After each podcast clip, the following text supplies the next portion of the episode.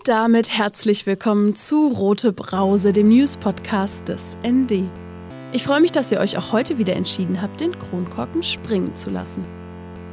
Diese Woche stellte eine Studie der Rosa-Luxemburg-Stiftung fest, dass halb Berlin Multimillionären gehört. Derweil laufen gegen 100 FeministInnen des What the Fuck-Bündnis Strafbefehle und seit Mittwoch sitzt die NPD wieder im Berliner Landesparlament. Was für eine Woche! Aber wir können uns auf ein transformatorisches Ende freuen. Denn am Sonntag beruft das Projekt Dekoloniale Erinnerungskultur in der Stadt die dekoloniale Berliner Afrika-Konferenz ein. Außerdem jährt sich diesen Samstag die Räumung der Mainzer Straße in Berlin-Friedrichshain. Für mich ist der Jahrestag ein Anlass, in die aktivistische Vergangenheit Berlins zu schauen und im Gespräch mit Pünktchen, Nancy und Bastian an das legendäre Tuntenhaus zu erinnern. Dazu aber mehr im Mittelteil dieser roten Brause-Folge. Zunächst zu den News der Woche. Mein Name ist Marie Hecht, es ist Freitagnachmittag und das sind die Meldungen. Kriminalisiert. 100 AktivistInnen, die im September vergangenen Jahres an den Blockaden des Marsch für das Leben von AbtreibungsgegnerInnen teilgenommen haben, haben Strafbefehle über je mehrere hundert Euro Strafzahlungen erhalten. Die Vorwürfe reichen von Widerstand, Nötigung, Vermummung bis zu Verstoß gegen das Versammlungsgesetz. Nach ND-Informationen hat bisher niemand die schriftlichen Urteile akzeptiert. Die Feministinnen wollen die Gerichte entscheiden lassen. Bisher urteilen diese sehr unterschiedlich. Während ein erstes Verfahren am vergangenen Mittwoch gegen 150 Euro Strafzahlung eingestellt wurde, wurde am Dienstag eine Frau wegen Nötigung zu 675 Euro Strafe verurteilt. Am Donnerstag folgte eine weitere Einstellung wegen Geringfügigkeit. Kommenden Dienstag findet die nächste Verhandlung statt. Auffällig ist, dass die Strafverfolgungsbehörden in der Blockade der Feministinnen eine Nötigung der Abtreibungsgegnerinnen sehen, wofür eigentlich physische Gewalt ausgeübt werden muss. Die bloße Teilnahme an einer friedlichen Sitzblockade ist von der Versammlungsfreiheit geschützt und an sich nicht strafbar. Für Lilly Kramer vom Bündnis What the Fuck sind die Urteile eine Kriminalisierung der queerfeministischen Proteste. Der immense Aufwand, der betrieben werde, um die Demonstrantinnen zu demoralisieren und ihre Kämpfe zu kriminalisieren, sei pure Übertreibung, so Kramer. Solange die Fundamentalistinnen Seite an Seite mit Nazis und Nationalistinnen durch Berlin ziehen, will das Bündnis weitermachen. Wir kämpfen weiter für reproduktive Rechte und gegen christlichen Fundamentalismus. Wir lassen uns nicht einschüchtern und halten zusammen. Feminism is not a crime, betonte Kramer gegenüber ND. Das Bündnis ruft zu Spenden für die Betroffenen auf. Mehr zum Thema erfahrt ihr in den Folgen 12 und 13 der Roten Brause, in denen ich die queerfeministischen Proteste des What the Fuck Bündnis aus diesem Jahr und das Thema Schwangerschaftsabbrüche in Deutschland aufgegriffen habe.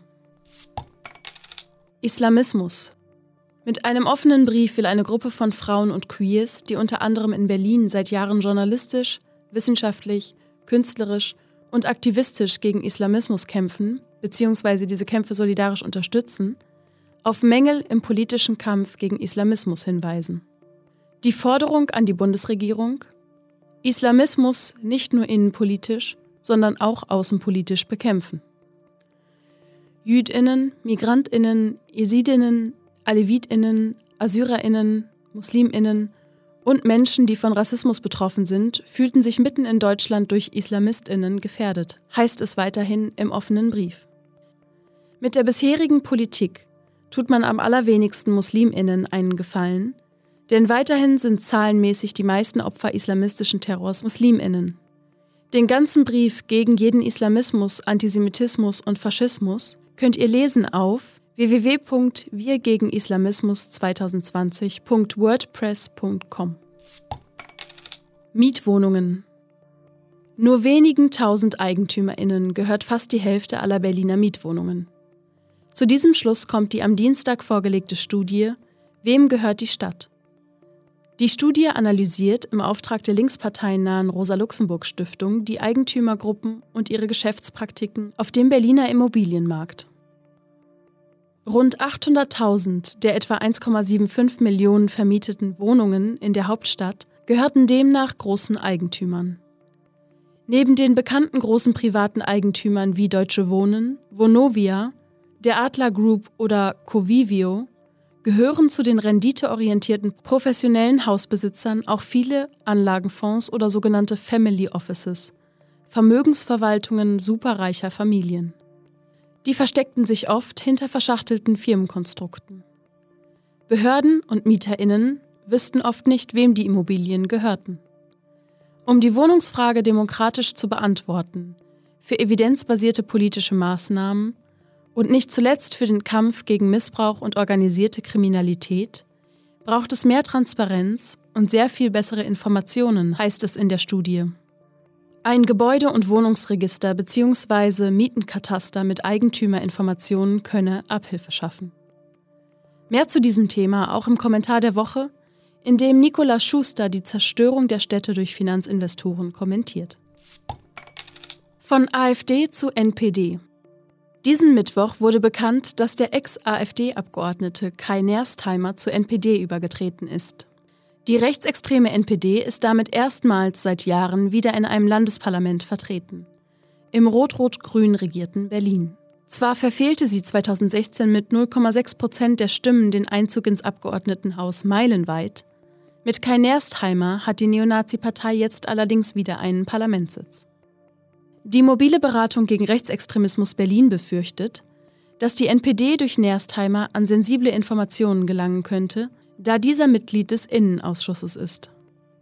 Es ist nicht auszuschließen, dass Informationen über die rechte Szene so in die Hände von Rechtsextremisten gelangen, sagte Simon Brost von der mobilen Beratung gegen Rechtsextremismus zu ND. Auch finanziell könne die angeschlagene NPD profitieren. Mit den Mitteln eines Abgeordneten könnten etwa rechtsextreme Mitarbeiter eingestellt werden. Nicht zuletzt würde sie mit einem Mandatsträger aber vor allem wieder ein Stück weit an politischer Handlungsfähigkeit und Öffentlichkeit gewinnen. Petition Das linke Café-Kollektiv Kaffeetisch aus Neukölln hat eine neue Online-Petition gestartet. Darin fordern die BetreiberInnen vom Immobilienkonzern Akelius eine finanzierbare Mietvertragsverlängerung und langfristige Sicherheit für das Café. Hintergrund für die Unterschriftensammlung im Internet ist, dass die Verhandlungen mit dem Immobilienkonzern über eine Verlängerung des Gewerbemietvertrags ins Stocken geraten sind. Angesichts der doppelten Krisensituation durch die ökonomischen Auswirkungen der Corona-Krise und des auslaufenden Mietvertrags im Oktober 2021 sieht sich das Café-Kollektiv unter Zugzwang, mittel- und langfristig Sicherheiten zu erhalten. Deswegen sei der Zeitpunkt gekommen, für das Café zu kämpfen und um solidarische Hilfe und Unterstützung zu bitten. Heißt es im Begleittext zur Petition auf der Internetplattform Open Petition. Ihr hört die rote Brause und das waren die Wochenmeldungen aus linker Perspektive.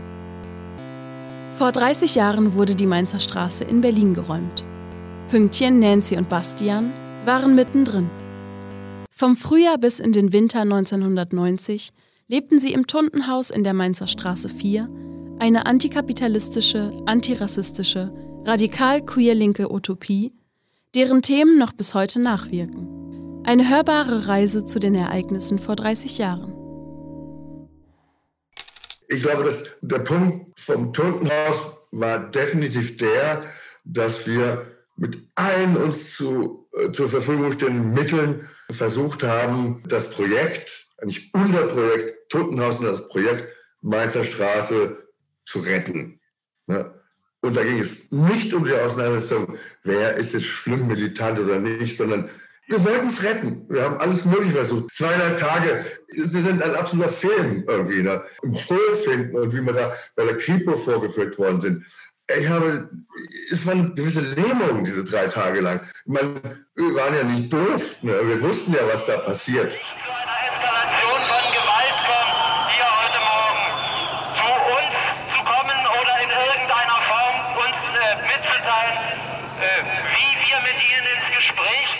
13. November 1990.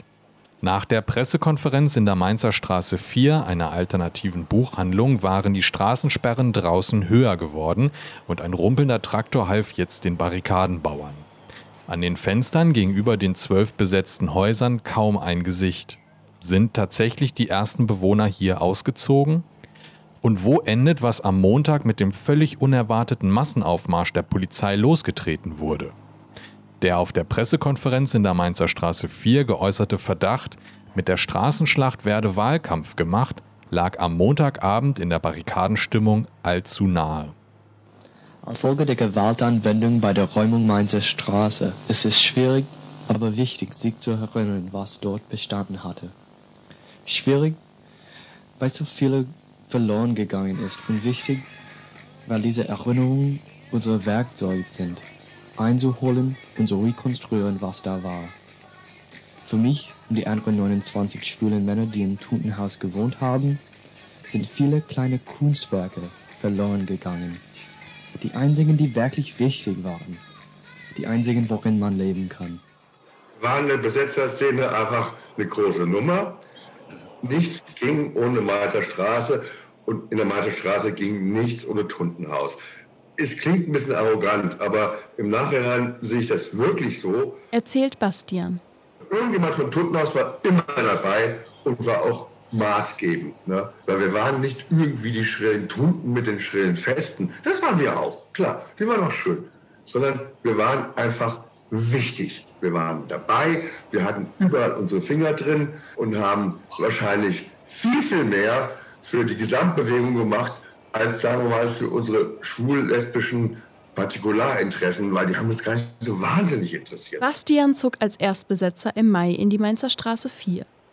Pünktchen und Nancy kamen kurz danach ins Tundenhaus. Wir waren auch krass provokativ. Einige von uns sind während, also zu diesen ganzen Besetzerplänen und Veranstaltungen, im Fummel gegangen und haben regelmäßig auch die Hetenmänner in den Hintern gekniffen. Erzählt Nancy von damals. Und wenn die sich umdrehten ja. und, und, zuhauen wollten, dann haben sie uns gesehen und dann mussten sie aber irgendwie lächeln. Ha, ha, ha. Also die, diese Aktion gab es auch. Also die, das ist schon klar, dass die sich uns gemerkt haben. Also wir haben sie oft genug sozusagen auf eine Weise provoziert, dass man sich die Sache merkt. Das Tuntenhaus war für sie ein antikapitalistischer, linksradikaler Ort, der sich gleichzeitig gegen den patriarchalen Machismus in der eigenen Szene richtete. Diese verschiedenen Ebenen von Radikalität, sowohl im politischen als eben auch im antipatriarchalpolitischen, das war für mich selber total wichtig. Also ich fand es toll, im Fummel vorne auf der Frankfurter Allee in irgendein Café zu gehen und Heten zu glotzen und die durch unser Auftreten zu provozieren. Und genauso gut fand ich es aber auch, das in der Besetzerszene zu machen. So. Für uns als Tunden ist es halt sehr wichtig, mit der, da wir auch diesen antipatriarchalen Anspruch haben, dadurch, dass wir einfach Tunden sind, ein, ein Gegenbild zu, zu Männern zu bringen zu, zum herrschenden Männerbild und äh, das durch unser Dragging einfach zu zerstören. Okay, this is our living room. The squatters were restoring all the old abandoned buildings in the Mainzer Strasse. In the Tuntenhaus, there were over 30 rooms a bookstore, a study, a library. Downstairs, they had a cafe and a bar.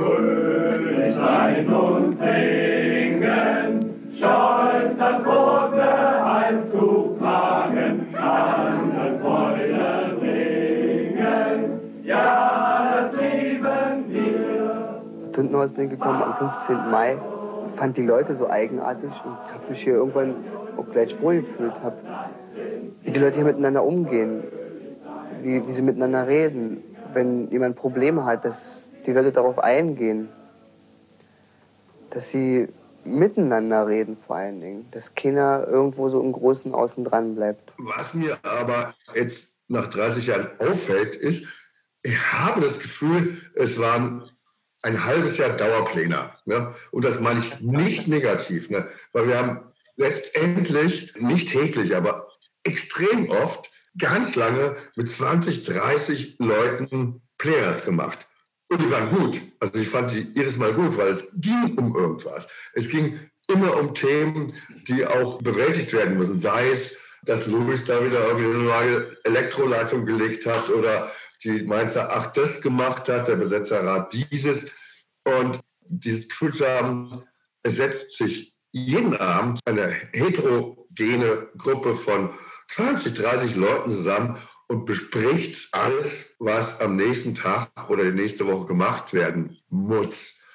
Und das ohne irgendwie Langeweile oder, oh Gott, jetzt klatscht schon wieder, sondern mit dem Gefühl, wir bauen hier gerade etwas Neues auf.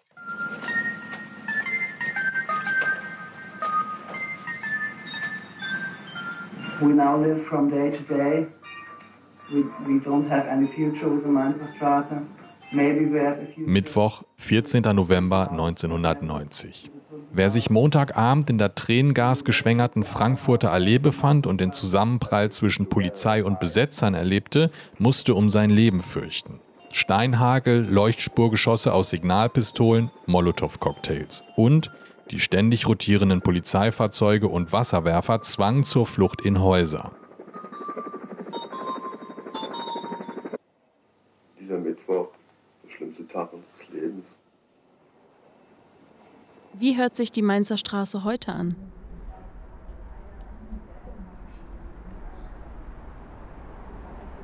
Und was ist von damals geblieben? Was ich da kennengelernt habe, war diese radikale linke westlich, äh, Westberliner Tuntenkultur. Also dieses so alles auf die Schippe nehmen und zwar so gnadenlos, dass man aus vollem Hals lacht und jede Menge dabei lernt. Man kann es weder auf antipatriarchal oder Mackerkritik reduzieren. Es war gleichzeitig antikapitalistisch, antirassistisch und so. Und da drin so unglaublich komisch und, und mobilisierend. Also für mich hatte mein Blick auf die Welt mitgefärbt. Ne? Was ich gelernt hatte vorher, war Avantgarde, Klassenpolitik, also so Ostsozialisation, ne? Partei der Arbeiterklasse, so ein Zeugs.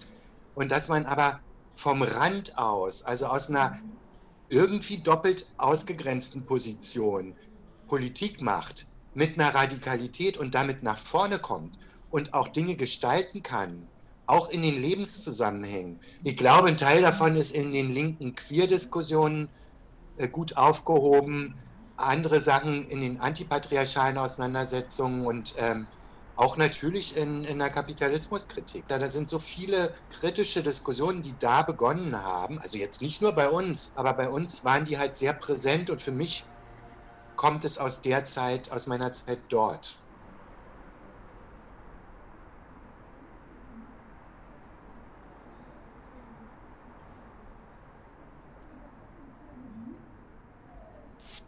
Vielen Dank an Rainer Rutz und Mischa Pfisterer für die Aufnahmen. Danke auch an Audioredakteur Florian Brandt für seine Sprechkünste. Wenn ihr mehr zur Räumung der Mainzer Straße und zum Tuntenhaus wissen wollt, Schaut euch auf YouTube die Filme Battle of the Tuntenhaus 1 und 2 der Regisseurin Juliette Bachor und den Film Sag niemals nie vom Kollektiv Mainzer Straße an.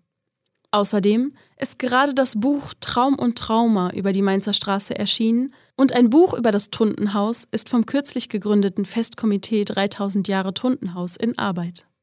Weiterhin wird für kommendes Jahr eine Ausstellung geplant. Und bevor wir jetzt zum Kommentar der Woche kommen, habe ich noch einen Hinweis fürs Wochenende. Am Sonntag jährt sich der Beginn der Berliner Afrika-Konferenz zum 136. Mal. In der Reichskanzlei trafen sich 1884 die Gesandten der europäischen Mächte, der USA und des Osmanischen Reichs auf Einladung des Deutschen Reichs und der Republik Frankreich, um sich über die Regeln für die koloniale Aufteilung des Kontinents und damit auch über die Ausbeutung Afrikas zu verständigen. Anlässlich dieses Datums beruft das Projekt Dekoloniale Erinnerungskultur in der Stadt die dekoloniale Berliner Afrika-Konferenz ein. Während auf der historischen Afrika-Konferenz 19 weiße Männer über vier Monate hinweg ihre kolonialen Interessen auf dem afrikanischen Kontinent in Ausgleich brachten, möchte das Projekt nun ein feministisches, dezentrales und antikoloniales Gremium, bestehend aus 19 Frauen afrikanischer Herkunft, einberufen. Die Veranstaltung wird diesen Sonntag um 14 Uhr live aus dem Projektraum in der Wilhelmstraße 92 in Berlin-Mitte übertragen. Der Projektraum liegt zwischen den ehemaligen Standorten der Reichskanzlei und des Auswärtigen Amtes, den damaligen Schauplätzen des Geschehens. Mehr Infos zu den Veranstaltungen der Dekoloniale findet ihr auf www.dekoloniale.de. Und jetzt zum Kommentar der Woche. Der kommt direkt aus der Redaktion des ND. Diese Woche kommentiert Nikola Schuster die Zerstörung der Städte durch Finanzinvestoren. Sturmangriff aufs Gemeinwesen. Die Finanzialisierung der Welt erweist sich immer deutlicher als Frontalangriff auf den gesellschaftlichen Zusammenhalt. Beim Wohnungsmarkt wird das besonders klar. Einerseits galoppieren die Mieten durch den Renditehunger der Investoren der Einkommensentwicklung, gerade der weniger Begüterten, in einem irren Tempo davon. Über die Transferleistungen steigen auch die staatlichen Ausgaben für die Unterstützung der Mieter rasant an. Milliarden fließen dafür Jahr für Jahr, meist in die Taschen privater Eigentümer. Auch in der Corona-Krise konnten diese sich bisher dank der Sozialleistungen bei Wohnungen schadlos halten. Gleichzeitig werden dank undurchsichtiger Firmennetzwerke, die sich über die Steuer- und Transparenzoasen der Welt spannen, dem Staat massiv Steuern vorenthalten. Außerdem wird nicht selten schmutziges Geld auf diese Weise gewaschen. Und die Erbschaftssteuerregelungen sind für Vermögende löchrig wie ein Schweizer Käse. Dafür müssen sie noch nicht mal Briefkastenfirmen im Ausland bemühen. Reißt jemand durch hartnäckiges Wühlen in Grundbüchern und Firmenregistern einer Milliardärsfamilie den Schleier der Anonymität herunter, fallen die Reaktionen oft empört aus. Denn öffentlich Verantwortung für das, was ihr Geld und dessen Anlage mit tausenden Menschen macht, wollen sie bitteschön nicht übernehmen. Das wäre ja noch schöner, wenn man sich noch rechtfertigen soll. Richtig garstig wird die Immobilienlobby, wenn es um echten Mieterschutz geht. Wie beim Mietendeckel. Da werden gültige Gesetze einfach mal hammerhart boykottiert, wenn schon Drohszenarien im Vorfeld nicht fruchten. Ein Vermietungsstreik, wie er in Teilen wohl in Berlin gerade stattfindet, hat schon etwas von räuberischer Erpressung. Es zeigt sich immer mehr, ohne Sozialisierung wird der Wohnungsmarkt kaum wieder den Bedürfnissen der Bevölkerung gerecht werden können. Das waren die sprudelig spritzigen Brausen-News dieser Woche. Aus Berlin, aus linker Perspektive. Rote Brause, der News-Podcast des ND. Von und mit Marie Hecht. Jeden Freitagnachmittag. Aktuelle Meldungen findet ihr wie immer täglich im Blatt oder auf dasnd.de. Alle Folgen vom Rote Brause Podcast findet ihr überall da, wo es Podcasts gibt und unter dasnd.de slash rotebrause. Und nicht vergessen, abonnieren, informieren, weitersagen. Folgt der Roten Brause auf Spotify oder abonniert sie im Apple Podcast. Ich mache jetzt Feierabend. Prost!